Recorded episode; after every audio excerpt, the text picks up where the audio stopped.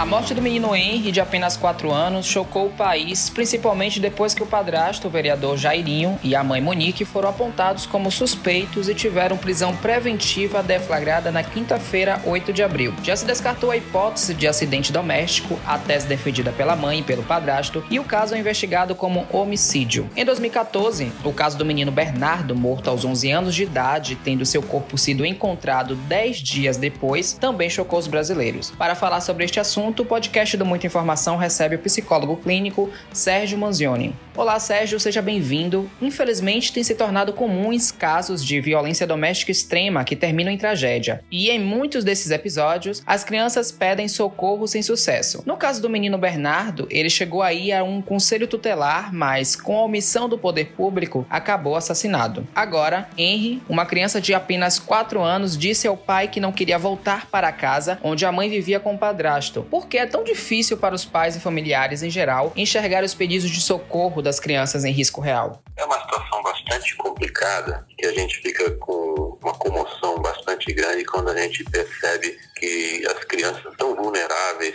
e estão é, pedindo ajuda elas não recebem esse tipo de, de, de ajuda mesmo, né? Muitos generalizam esses comportamentos como coisa de criança. Ah, está fazendo assim porque é coisa de criança, e até alguns dizem, não, isso precisa ser corrigido. Também é muito comum as pessoas dizerem, não, ele faz isso porque ele quer chamar atenção, ou então ele está mentindo. É, qualquer coisa assim, ela está com ciúmes, a criança está com ciúmes, quer aparecer, ela é mimada. Ou seja, tem uma série, tem um, um vocabulário extenso aí de, de expostas prontas para esses comportamentos. E os pais normalmente consideram que os filhos estão, são infantis, né? E que não devem ser levados muito em conta, porque essa infantilidade, eles ainda não têm maturidade suficiente para entender o contexto e etc. Então, quem está de fora normalmente teme fazer qualquer tipo de crítica para não ser depois é, colocado numa situação difícil, né? Porque achar que está interferindo na criação dos filhos, existe sempre aquela coisa do filho é meu, eu sei o que é melhor para ele.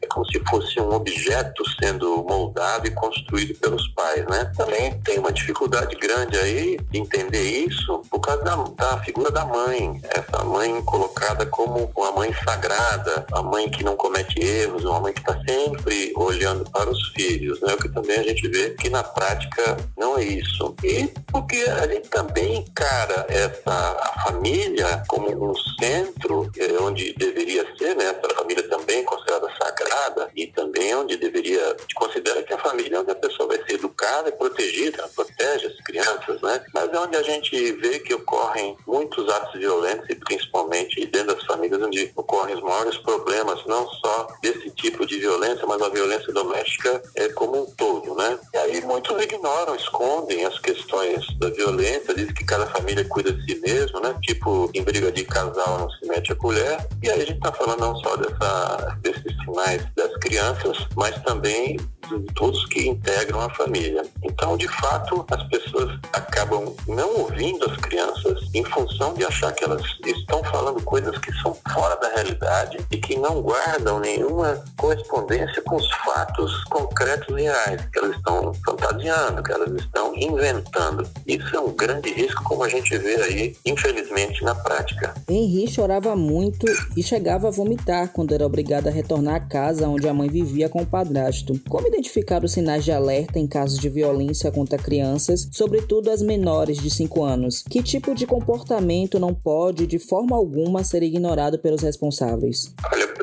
Marcador, o principal elemento que deve ser considerado é a mudança de comportamento. A criança tem um certo tipo de padrão de comportamento e aquilo é alterado, tanto para ser mais expansiva como para ser mais retraída, não importa o tipo de alteração, mas ela tem um padrão. A criança sempre foi de um jeito e agora ela se comporta de outro jeito. Isso é um, um sintoma de que algo pode estar acontecendo. Também ela pode não ter uma mudança tão drástica no, comportamento geral, mas ela pode ter um mais agressivo, ela pode estar mais agitada, né, dificuldade de manter atenção, muito distraída, é, problemas na escola também são muito comuns, né, esses problemas assim sociais de interação. Hoje tá, isso é, é diferente porque tem muita ensino à distância, mas também o, o desempenho cair muito e também outra coisa que acontece é aquela regressão à fase do desenvolvimento, né? Então a criança, 4, 5 anos, começa a falar que nem bebê, começa a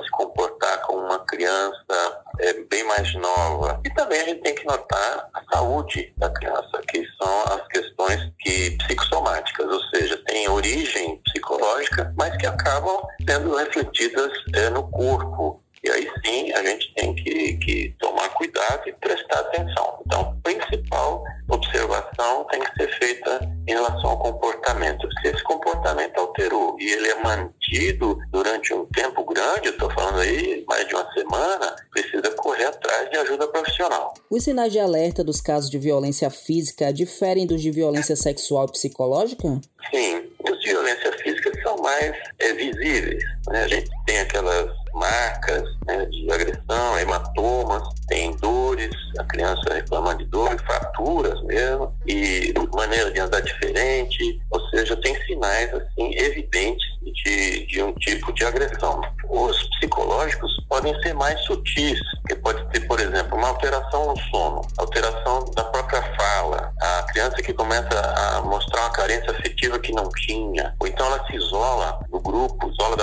se isola das outras crianças, também é um indicador de que algo não vai bem. Então ela começa, a autoestima baixa muito, ela começa a se considerar incapaz de tudo, não se vê como uma criança normal, ela mesma fala dela mesma, né? Então ela não quer falar nada.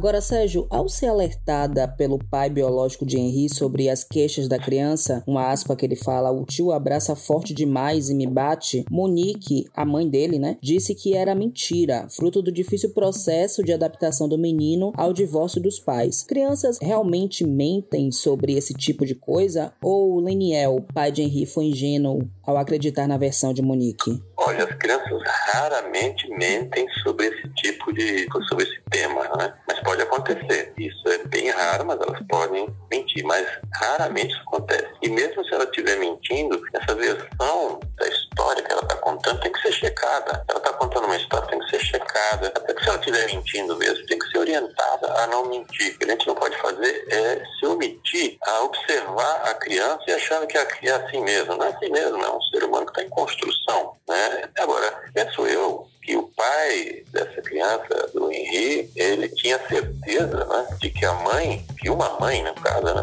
estaria atenta ao próprio filho. Né? Então, imagino que ele considerava isso importante, que o filho estivesse sendo observado pela mãe que convivia mais com ele. Essa versão que a mãe colocou de que, de fato, um processo de adaptação, divórcio, etc., isso pode acontecer e é uma versão até comum, aceitável, é? que pode dar é, esses sintomas que apareceram aí, por exemplo, o filho estando pai e não querer voltar para casa, pode ser interpretado como eu quero ficar com meu pai porque ele está ausente e eu quero ficar com ele, eu não quero voltar porque o, o tio, no caso, né, o namorado da mãe pode ser considerado um intruso, ou então a criança pode ver aquela pessoa que está entrando na família como namorado da mãe como culpado pelo pai ter ido embora e pode criar então uma aversão a esse adulto. Por isso que tudo tem que ser muito bem conversado, muito bem explicado e muito bem trabalhado na criança. Quando não se sabe fazer isso, procura ajuda profissional, porque nem sempre é, é,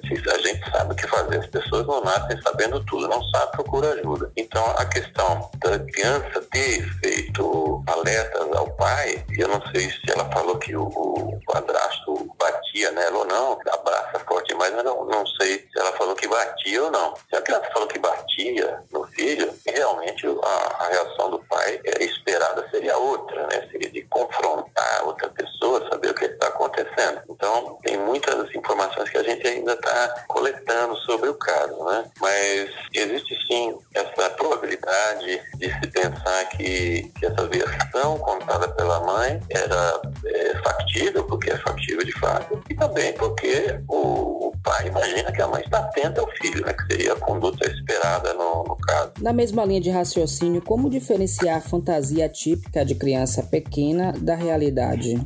Olha, as fantasias das crianças, elas são bastante comuns. Né? As próprias brincadeiras, elas são uma maneira de exercitar essa fantasia, de interpretar um papel, né? Mas a criança sabe diferenciar. Se você apertar uma brincadeira, alguém faz alguma coisa diferente, a própria criança diz, ah, nós estamos brincando. Ela sai do papel da brincadeira e volta depois tranquilamente. É um exercício bastante importante, inclusive essas brincadeiras, elas são fundamentais para o desenvolvimento psicológico e de como lidar com o outro, né? Aprender a viver em sociedade, saber que nem tudo será possível, nem tudo que eu quero é possível. Isso dentro das brincadeiras são muito didáticas. É o protagonismo da brincadeira, etc. Então essas fantasias são até consideradas é, normais e saudáveis. A questão é de que a criança sai do papel quando está na brincadeira, ela sai do papel. Acabou a brincadeira, ela volta a ser ela mesma. Começou a brincadeira, ela assume o papel e, e assim vai. No caso que deve ser observado é quando, mesmo fora de uma brincadeira, a criança está com essas fantasias um pouco exacerbadas. É, é para prestar atenção. Não significa que a criança tem um problema, mas significa que você tem que prestar atenção, que ela pode estar ali é, querendo falar alguma coisa, está mostrando alguma coisa da maneira que ela consegue, da maneira que ela sabe, da maneira que ela pode se comunicar com o mundo. Então é preciso prestar atenção nisso. Agora, essa fantasia é comum nas crianças, beleza, comum, saudável, mas precisa prestar atenção. Dentro da brincadeira, nada a fazer, deixa lá. Né? Observa o comportamento dentro da criança nas brincadeiras, também é, é preciso, se é uma criança muito agressiva, se é muito retraída, está indicando coisas que precisam, é, que são alertas, que são ser humano informação, como eu estava dizendo. Então, é, é preciso orientar, é preciso indicar o caminho. E para poder orientar e indicar o caminho, é preciso observar, é preciso saber o que está acontecendo para poder fazer essa intervenção. Leniel, ele disse em entrevista que acorda chorando todos os dias e que sua indignação cresceu ao descobrir pela polícia que a mãe de Henry, sua ex-esposa, teria sido cúmplice do assassinato. Como superar o luto da perda de um filho que ainda por cima vem carregado de um sentimento de culpa causado pelo fato de ter se omitido diante o pedido de socorro de uma criança? É uma situação extremamente difícil de ser superada. A morte de um filho é algo que, na linha cronológica do tempo, seria antinatural. O que se espera é que os pais morram antes que os filhos, e a morte de um filho é extremamente difícil de ser superada. Nesse caso, nesses casos, a psicoterapia aí, a terapia, né, é extremamente útil, porque ela, ela vai entrar aí para dissipar essa ideia da pessoa ser o único culpado, ou por ter feito ou por não ter feito algo. É preciso que essa culpa seja dissipada, que isso possa ser melhor compreendido. E é necessário também definir aí a responsabilidade de cada um. Eu não diria nem culpa, mas a responsabilidade de cada um, cada um dos integrantes da família, todos têm uma responsabilidade é, na criação, na educação e tem que assumir seus atos. Mas o mais importante é seguir em frente. Vai seguir em frente com cicatrizes profundas, vai seguir em frente com dores que vão voltar em, em determinadas situações, mas é preciso seguir em frente porque a vida é um fluxo contínuo para frente. Sérgio, que atitudes os pais ou responsáveis podem tomar quando se deparam com um ou alguns desses sinais de alerta que partem das crianças vítimas de violência extrema? E qual o papel da escola ou creche neste sentido? Olha, quando a violência ela é comprovada, marcas físicas, você vê esse tipo de situação, o que tem que fazer é denunciar. Denunciar pelo 199 ou então denunciar a polícia. Então, se não lembrar o 199, não lembrar de nenhum telefone, ligue para a polícia, que será aí é, devidamente orientado. Então, é um caso de agressão física, é um caso de problema familiar. É, é um problema familiar, mas que está sendo um problema físico não menor menor vulnerável. A gente tem o Estatuto da Criança e Adolescente desde 1990 que está colocado ainda para esses casos, ainda por cima para dar mais amparo a isso.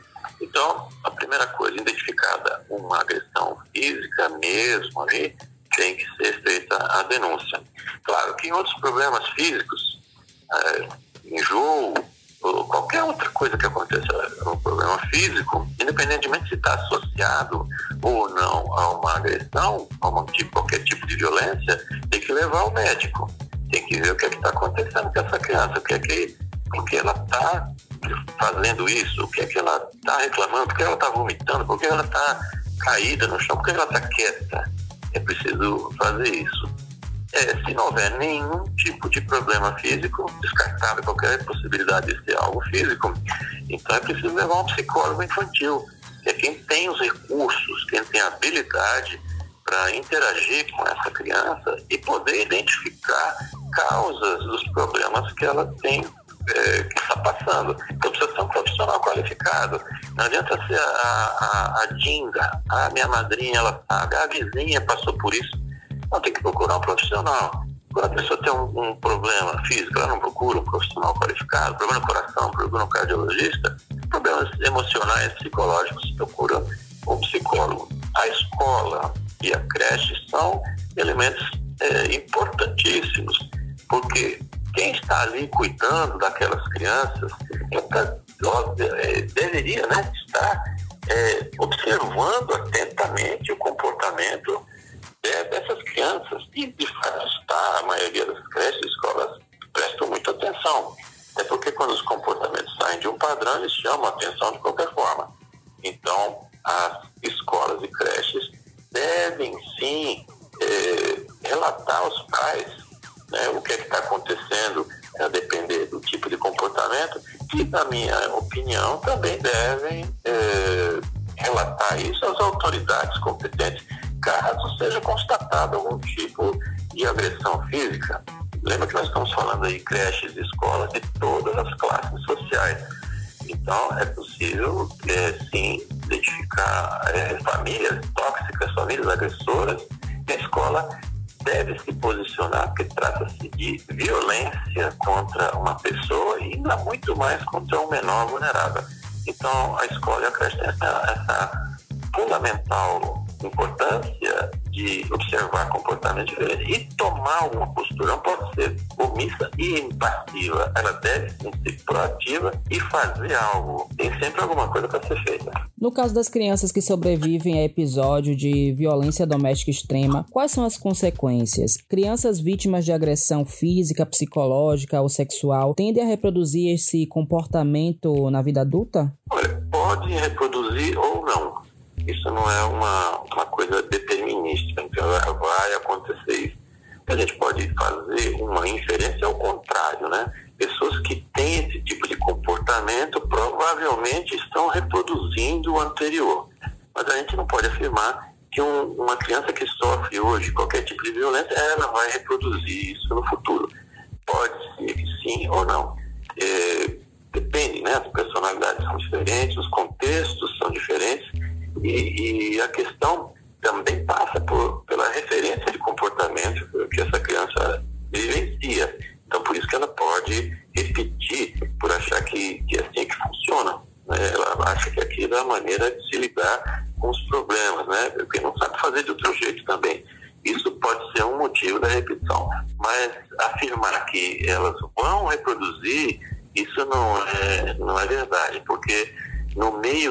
caminho, no meio da evolução, nesse crescimento, outros referenciais vão aparecendo, outra a escola, é, a internet, as redes sociais, as amizades, é, vão dando outros referenciais que podem sim mostrar para essa criança que o mundo não é aquele mundo agressivo na qual ela foi submetida e que ela pode de fato fazer diferente e que ela pode sim mostrar as suas emoções originais e não ser algo reprimido e retorcido pela criação e causar esse, esse tipo de estrago enorme para o futuro. A psicoterapia é uma coisa importante aí e que deve cada vez mais ser é, acionada e a gente tem que parar com esse preconceito ainda que existe que acionar alguém, um psicólogo, um psiquiatra, como se isso fosse o fracasso da humanidade.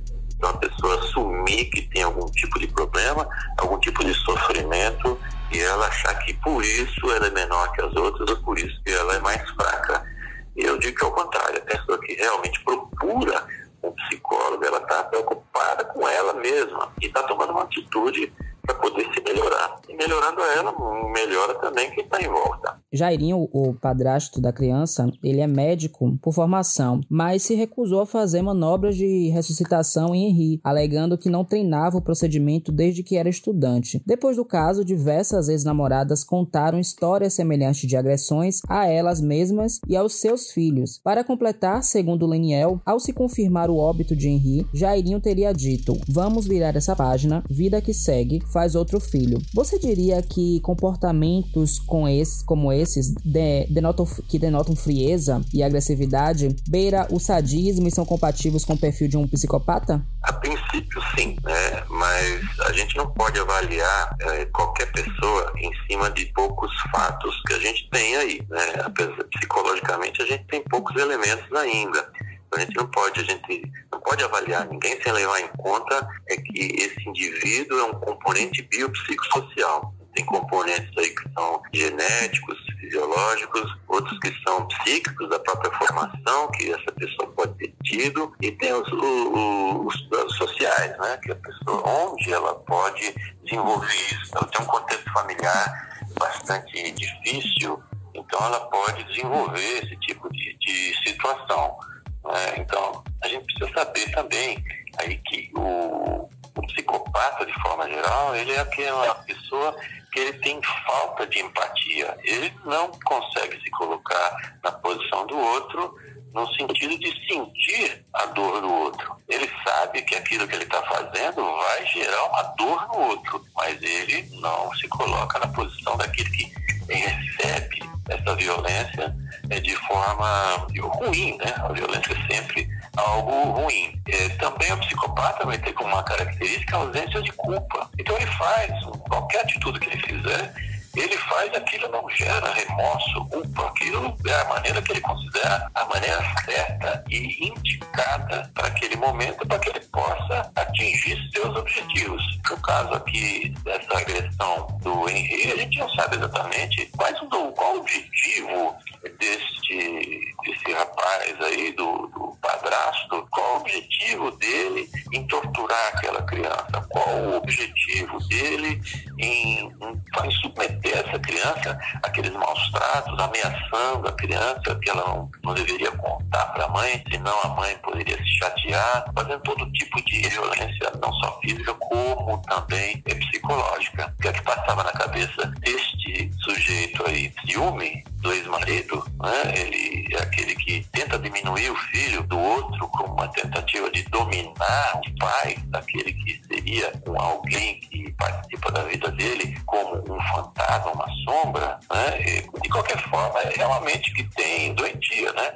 Algum tipo de psicopatologia e, e grave, algo assim. Não necessariamente era uma psicopatia. Existem outras classificações e outras situações em que a gente pode enquadrar a pessoa. Por isso que temos que ser muito assim comedidos e cautelosos para fazer qualquer tipo de avaliação, porque pode ser a própria formação dele, desse padrasto, ele parece que tem um pai aí, um pai também era político e é coronel alguma coisa, e pode ser que ele viveu dentro de casa uma situação, voltando até fazendo um link aí com a pergunta anterior, ele pode ter vivido situações de extrema violência dentro de casa, de repressão, de subjugação, de não ter voz ativa para nada. E aí criou-se uma pessoa de difícil acesso de comportamento e que tem uma baixíssima tolerância à frustração.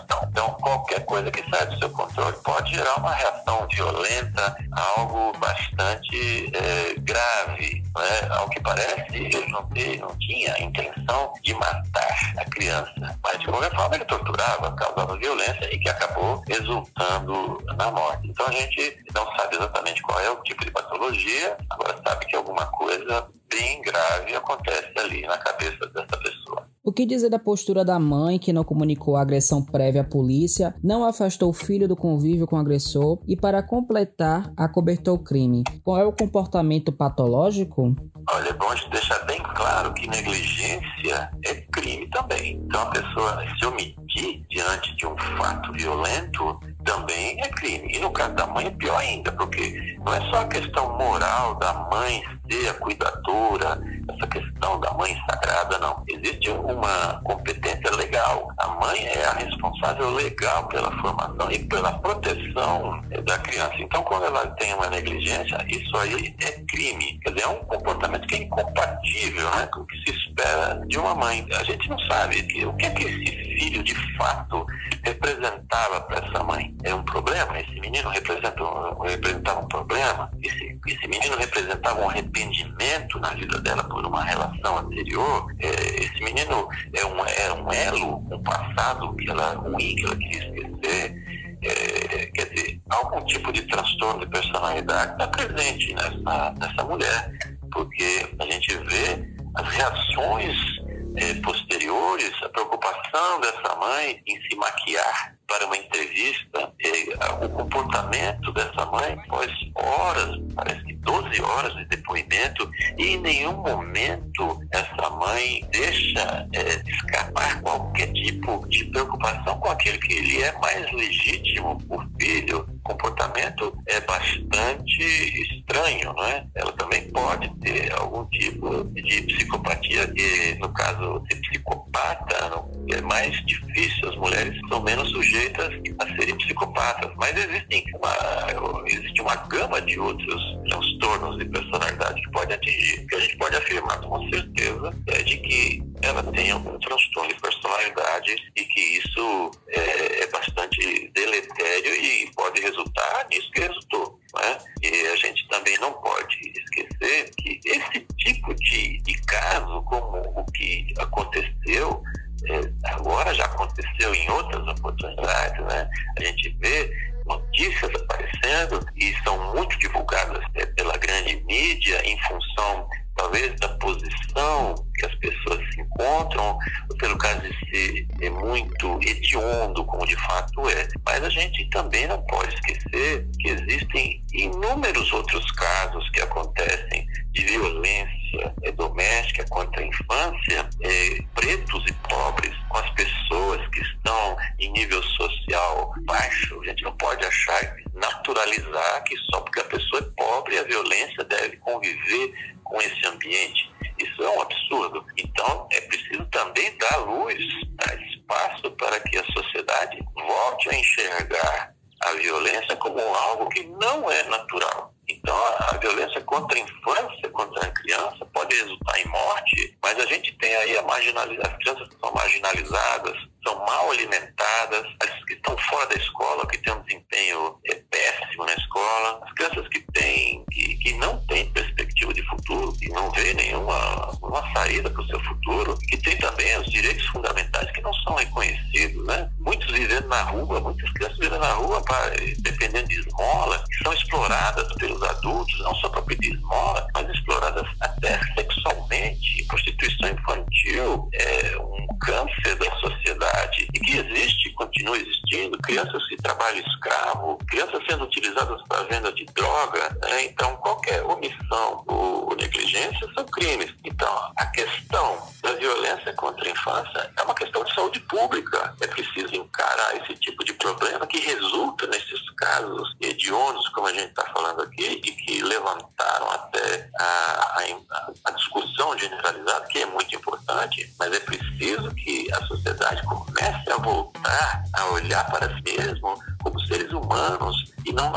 naturalizar a violência como um fato da vida ou como um fato social. A gente não pode fazer isso. E nós estamos vivendo uma sociedade que naturaliza tanto a morte que nós temos mais de 330 mortes em função do Covid-19. As pessoas ignoram isso. Grande parte das pessoas acha que isso aí acontece em outro mundo, que isso não é possível. É um negacionismo exacerbado. Então a gente tem que cuidar sim dos casos de, de violência física que são muito grandes. Eu tenho os dados aqui até do próprio Ministério da Saúde. Assim, veja só, em 2017, violência física das que foram registradas são mais de 4 mil eh, registros psicológicas aí de crianças de, de 1 a 4 anos, são mais de 3 mil, de 5 a 9, 4 mil, quer dizer, os números são muito grandes.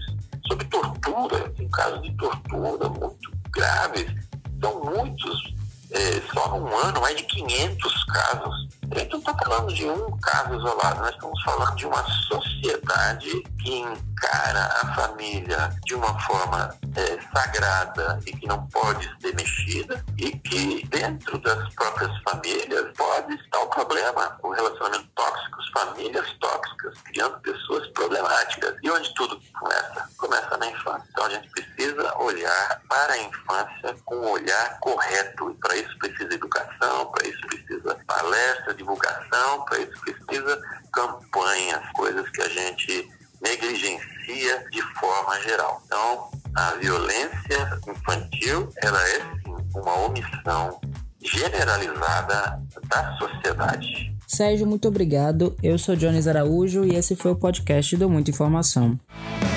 Siga a gente nas nossas redes sociais e até o próximo podcast.